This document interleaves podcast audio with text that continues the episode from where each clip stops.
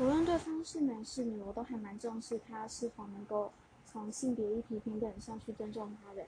因为大家都晓得，台湾是一个父权体制下的社会。那在这个社会体制之下呢，其实酿造了许多悲剧，无论男女。那像我个人的话呢，我其实从国小就开始被性骚扰，到现在还是有发生。可是我的父母却对我说，他遇过更严重的，或者是人家只是觉得你很可爱，你就给他摸一下，没有关系。甚至我在之后跟异性约会的时候，对方想要主动帮我付钱，因为他觉得我的能力不如他，这些其实都令我非常的反感。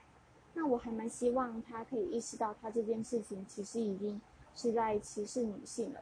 另外，我也会很希望称自己为小芝麻，甚至要求异性请客的女性知道自己这个举动其实是在侮辱自己。